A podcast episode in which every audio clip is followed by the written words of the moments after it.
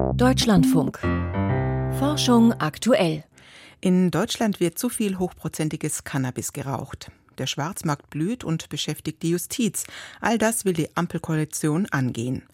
Cannabis soll in Deutschland legal werden. Den einen oder anderen treibt jetzt die Sorge um, ob das den Konsum nicht erst recht ankurbelt. Das schauen wir uns später näher an. Mein Name ist Christiane Knoll. Nach Jahrzehnten der Forschung hat die Kernfusion einen ersten echten Durchbruch geschafft. Die Zündung. Das ist so, als würden Tausende von Experten jahrzehntelang Streichhölzer präparieren und endlich brennt eines. Wobei, was brennt, ist das Streichholz. Damit braten sie noch kein Wildschwein und sie laden auch nicht die weltweite Pkw-Flotte mit Fusionsstrom. Gebraucht wird ein Fusionskraftwerk. So mancher Politiker hat sich in dieser Woche von der Euphorie anstecken lassen und ein solches Kraftwerk in zehn Jahresfrist ausgerufen. Großes Kopfschütteln bei denen, die sich auskennen, aber was genau fehlt eigentlich noch bis zur großtechnischen Produktion von Fusionsstrom? Frank Rotelüschen hat Antworten.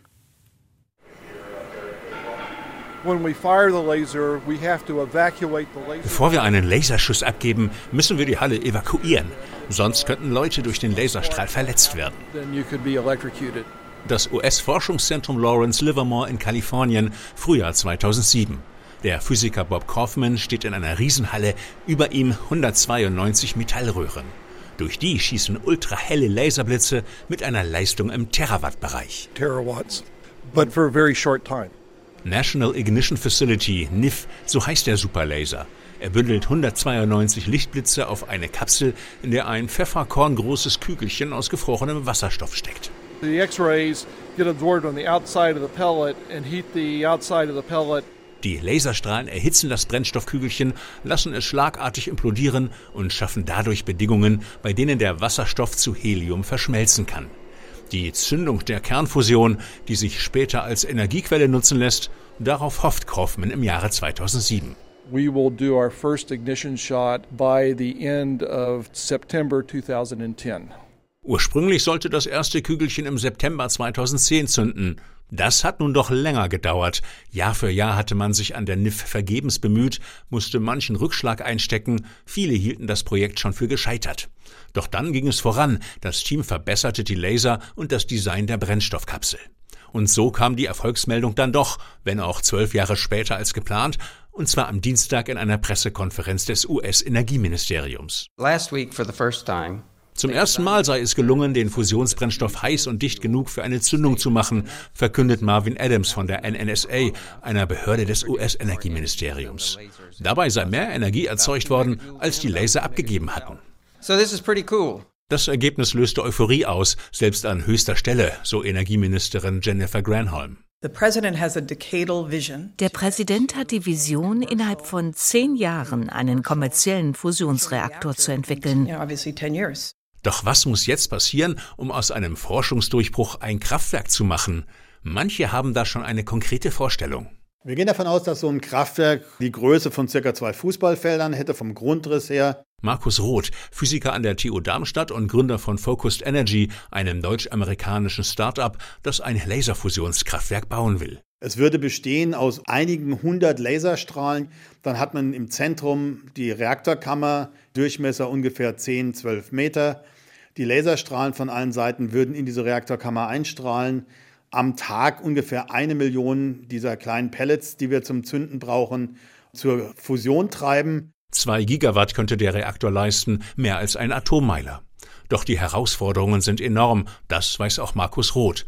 Denn während der Laser an der NIF nur einmal pro Tag feuern kann, müssten die Laser in einem Kraftwerk das zehnmal pro Sekunde schaffen. Solche Laser aber müssen erst noch entwickelt werden. Ebenso anspruchsvoll dürfte die Massenfertigung von Abermillionen Targets werden, so heißen die Brennstoffkügelchen. Auch der Umgang mit ihnen wird alles andere als einfach. Wenn Sie zehnmal pro Sekunde ein Target in eine Targetkammer feuern, während eine Zehntelsekunde vorher gerade eine thermonukleare Explosion in dieser Kammer stattgefunden hat, dann ist das eine gewisse Herausforderung. Sie müssen gucken, dass Sie die Laser so ausrichten, dass das Target verlässlich getroffen wird. Ende dieses Jahrzehnts soll der Prototyp fertig sein, sagt Roth. In 15 Jahren könnte dann ein Kraftwerk ans Netz gehen. Das wäre später, als sich US-Präsident Biden vorstellt, der ja schon in zehn Jahren einen Reaktor sehen will. Doch angesichts der technischen Hürden halten das viele für unrealistisch. Selbst Livermore-Direktorin Kim Boudil, quasi die Oberchefin der NIF, sieht die Sache etwas langfristiger. Wahrscheinlich Jahrzehnte, vielleicht nicht fünf Jahrzehnte, wie wir früher immer sagten. Ich denke, mit einer konzertierten Anstrengung könnten uns einige Jahrzehnte Forschung in die Lage versetzen, ein Kraftwerk zu bauen. Daher immer noch lange Weg zum Fusionskraftwerk. Spannend könnte allerdings werden, wie viel neues Geld jetzt in die Start-ups investiert wird, von denen es auch in Deutschland einige gibt. Frank Rotelüschen hat sie besucht und das Ergebnis können Sie im Januar im Podcast Wissenschaft im Brennpunkt hören. Das Bundesgesundheitsministerium brütet derzeit noch über den Gesetzentwurf, aber die Legalisierung von Cannabis soll kommen. Niemand muss das Kraut dann beim windigen Dealer an der Straßenecke besorgen, der möglicherweise auch härtere Stoffe im Angebot hat. Aber was passiert eigentlich, wenn Cannabis freigegeben wird? Ein paar Länder sind uns bei der Legalisierung voraus und Arndt Reuning hat sich die Effekte einmal angesehen, wobei Legalisierung und Entkriminalisierung nicht ganz dasselbe sind. Legalisierung ist mit EU-Recht bislang nicht vereinbar. Aber in sechs Ländern ist Cannabis mehr oder weniger entkriminalisiert. Das heißt, der Besitz von Cannabis wird einfach toleriert, wenn es nur um den persönlichen Gebrauch geht. Wird seitdem in den Niederlanden oder Portugal mehr Hanf geraucht? Der Suchtforscher Jakob Mantei vom Universitätsklinikum Hamburg-Eppendorf hat sich die Zahlen angeschaut. Da sehen wir eigentlich keinen konsistenten Zusammenhang. Also die Entkriminalisierung per se führt eigentlich nicht zu einem Anstieg des Konsums. Das ist in manchen Ländern beobachtet worden, in manchen Ländern aber auch nicht. Und insofern kann ich nicht sagen, dass das die Haupterklärung ist für einen Anstieg des Konsums. Große Studien mit aussagekräftigen Zahlen existieren für den nordamerikanischen Kontinent, sagt Stefan Mühlich von der Technischen Universität Chemnitz. Insgesamt ist durch die Freigabe ein moderater Anstieg der Konsumprävalenz von Cannabis zu verzeichnen. Der ist aber nicht sehr hoch. Das sind nur so Größenordnung 2, 3 Prozent. Kanada hat die Droge im Jahr 2018 legalisiert. Das Statistische Amt des Landes hat ein wachsames Auge darauf, welche sozialen und wirtschaftlichen Folgen damit einhergehen. Der National Cannabis Survey fragt vierteljährlich ab, wie sich der Konsum entwickelt. So war es möglich, die Daten vor und nach der Legalisierung miteinander zu vergleichen.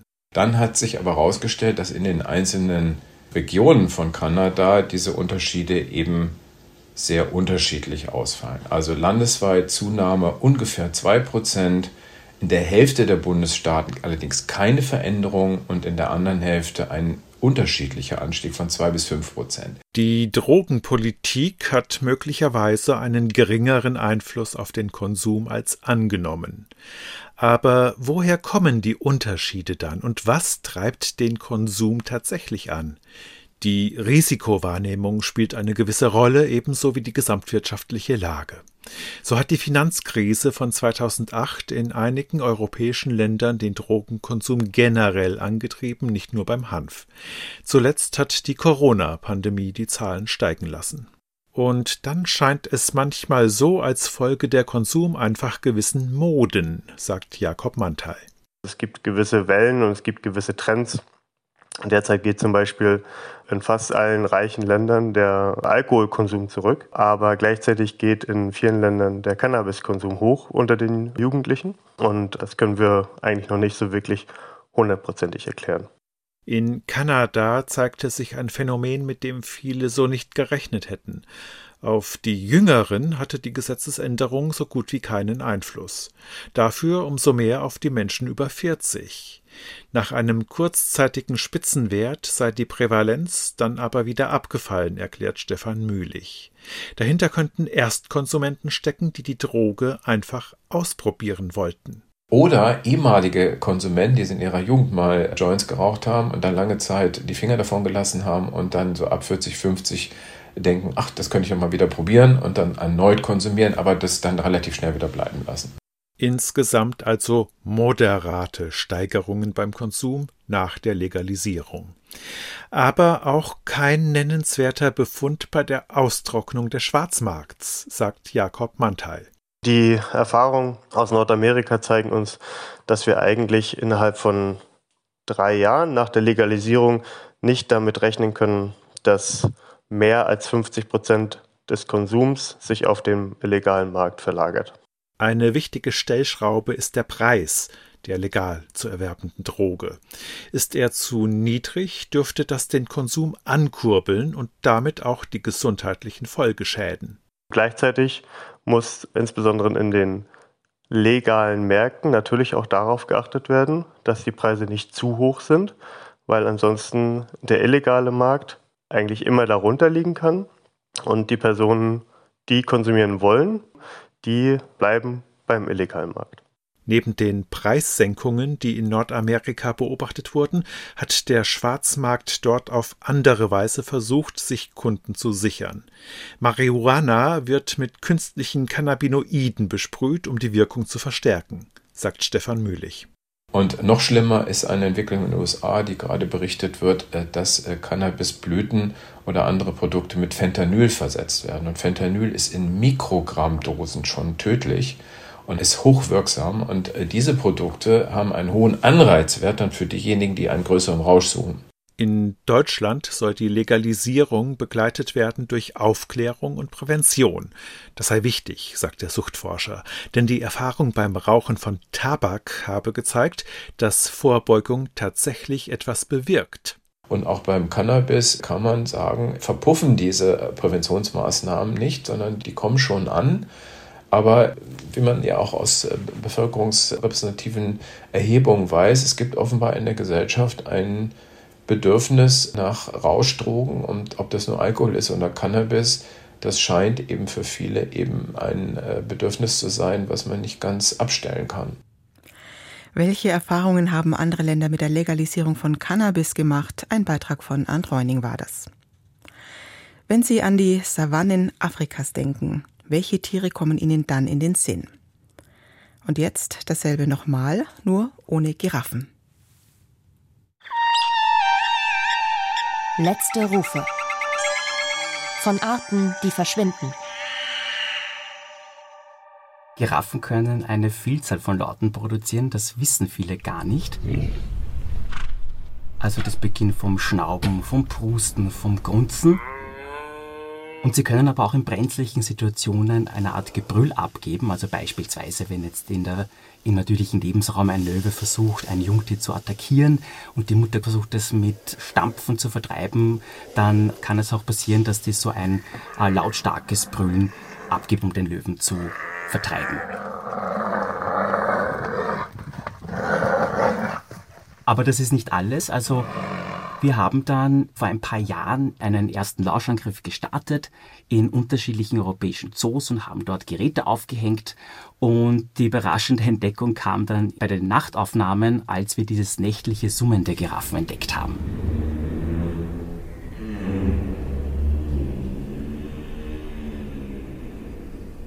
Warum machen Giraffen diesen Laut? Tatsache, dass wir diese Laute nur in der Nacht aufgenommen haben, deutet eventuell darauf hin, dass dieser spezielle Lauttyp eben nur dann zum Einsatz kommt, wenn Giraffen einander nicht sehen können und sie sich auf einen anderen Kommunikationskanal verlassen müssen. Und das wäre in diesem Fall der akustische Weg. Mein Name ist Anton Bauditsch, ich bin Biologe und betreibe Grundlagenforschung auf dem Gebiet der Tierstimmenforschung.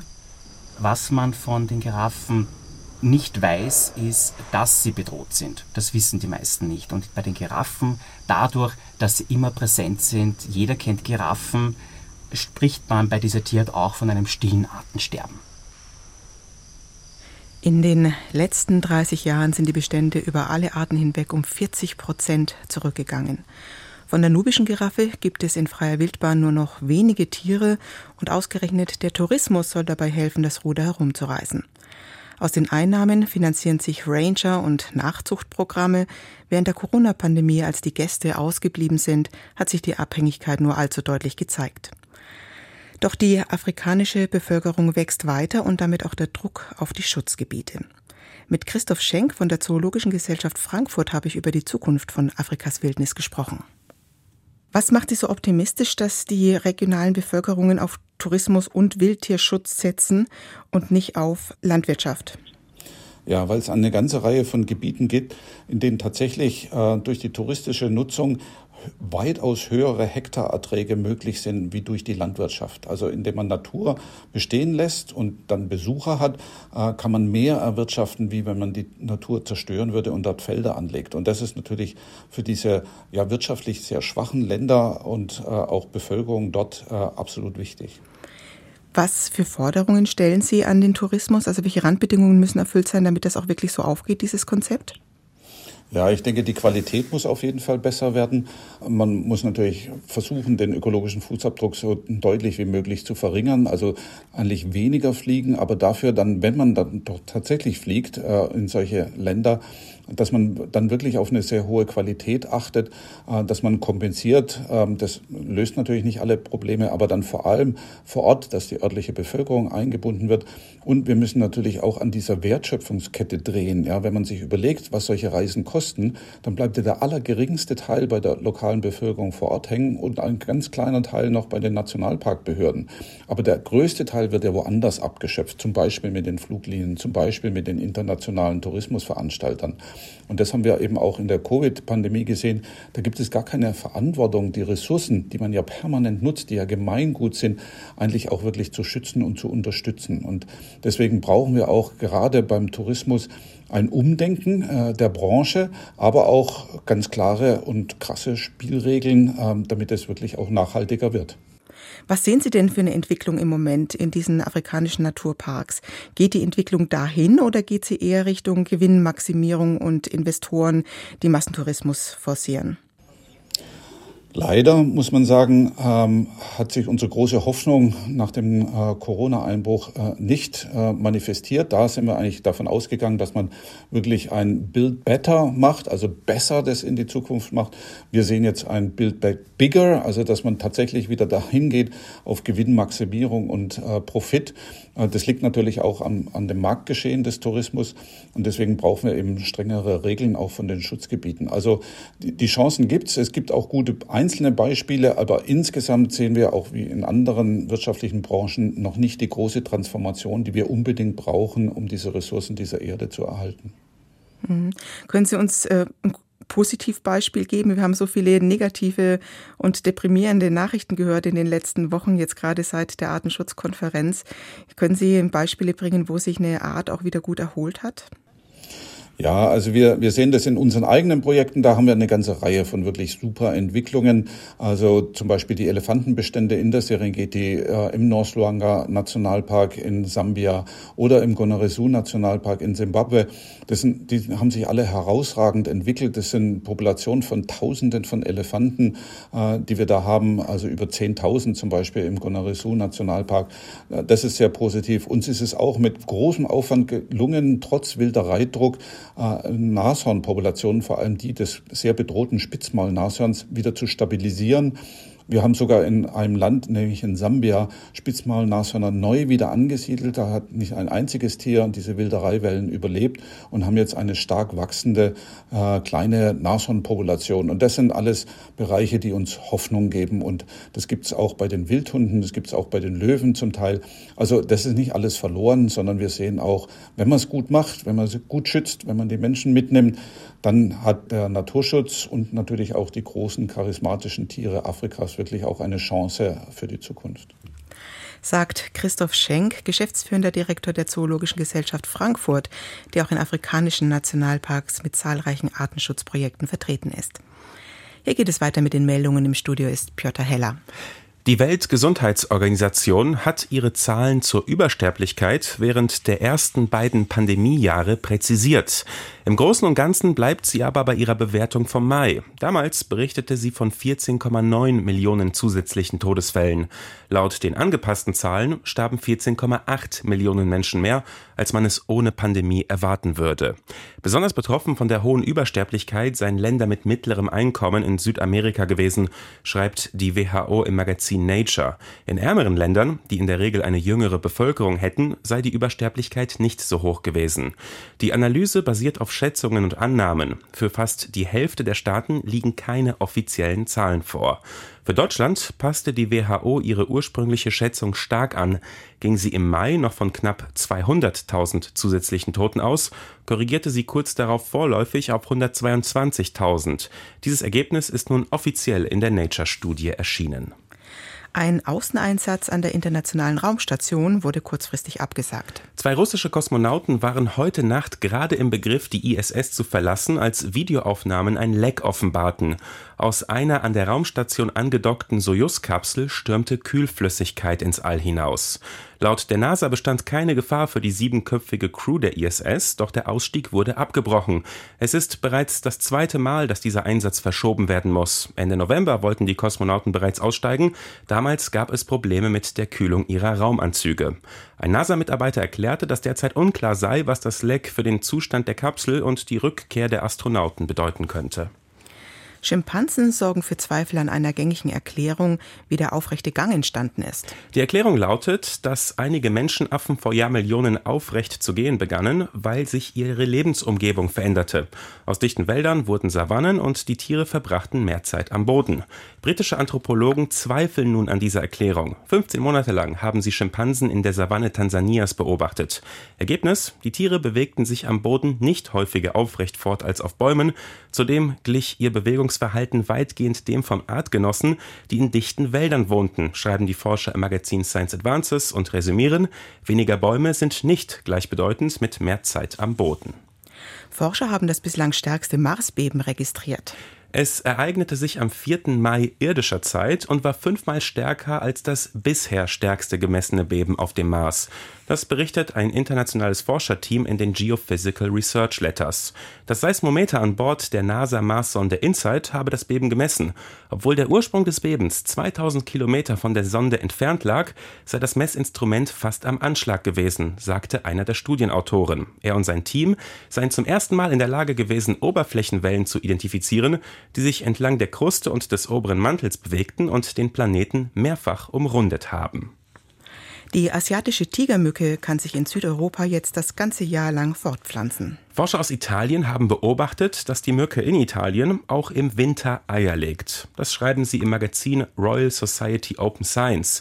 Die Tiere können Krankheitserreger wie das Dengue oder das Zika-Virus übertragen. Die Fähigkeit, sich das ganze Jahr über fortzupflanzen, sei eine Voraussetzung dafür, dass diese Krankheiten in der Region endemisch werden, also fortwährend auftreten.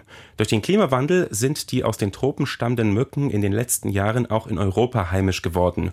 Hierzulande existieren in manchen Gegenden Süddeutschlands Populationen, jedoch gibt es keine bekannten Fälle von Ansteckungen durch die Mücken, anders im Mittelmeerraum, wo es bereits Dengue- und Zika-Infektionen gab. Sternzeit, 15. Dezember. Martin Schmidt und sein Quasar-Geistesblitz. Das Objekt mit der Bezeichnung 3C273 im Sternbild Jungfrau leuchtet wie ein recht schwacher Stern, strahlt aber im Radiobereich sehr intensiv. Die Forscher sprechen von einem Quasar, einer quasistellaren Radioquelle. Völlig rätselhaft wurde dieses Objekt, als man sein Licht in die Wellenlängen zerlegt hatte. Im Spektrum zeigten sich nicht die üblichen Linien bekannter chemischer Elemente wie Wasserstoff. Die sehr auffallenden Spektrallinien des Quasars schienen etwas völlig Neues zu sein. Der aus den Niederlanden stammende US-Astronom Martin Schmidt hatte Anfang der 1960er Jahre den genialen Einfall, der das Rätsel löste. Schmidt bemerkte, dass die Linien im Spektrum die der bekannten Elemente waren, nur extrem verschoben. Damit musste das Objekt mehr als zwei Milliarden Lichtjahre entfernt sein. Durch die Ausdehnung des Kosmos wird sein Licht gedehnt und die eigentlich im Bereich des blauen Lichts liegenden Spektrallinien werden ins Rote verschoben. Um aber bei einer so großen Entfernung noch sichtbar zu sein, muss der Quasar eine enorme Leuchtkraft besitzen. Dort stürzt viel Materie in ein massereiches schwarzes Loch, die kurz vorher noch kräftig aufglüht. Plötzlich war klar, dass der Kosmos viel größer ist als bis dahin gedacht und sich tatsächlich infolge des Urknalls ausdehnt. Zudem gibt es in ihm wahre Energiemonster. Martin Schmidt erkannte dies alles mit einem einzigen Geistesblitz. Der Quasar-Entzauberer ist jetzt im Alter von 92 Jahren gestorben. Was bedeutet die Energiekrise für die chemische Industrie? Darum geht es gleich nach den Nachrichten bei Wirtschaft und Gesellschaft. Mein Name ist Christiane Knoll. Danke fürs Zuhören.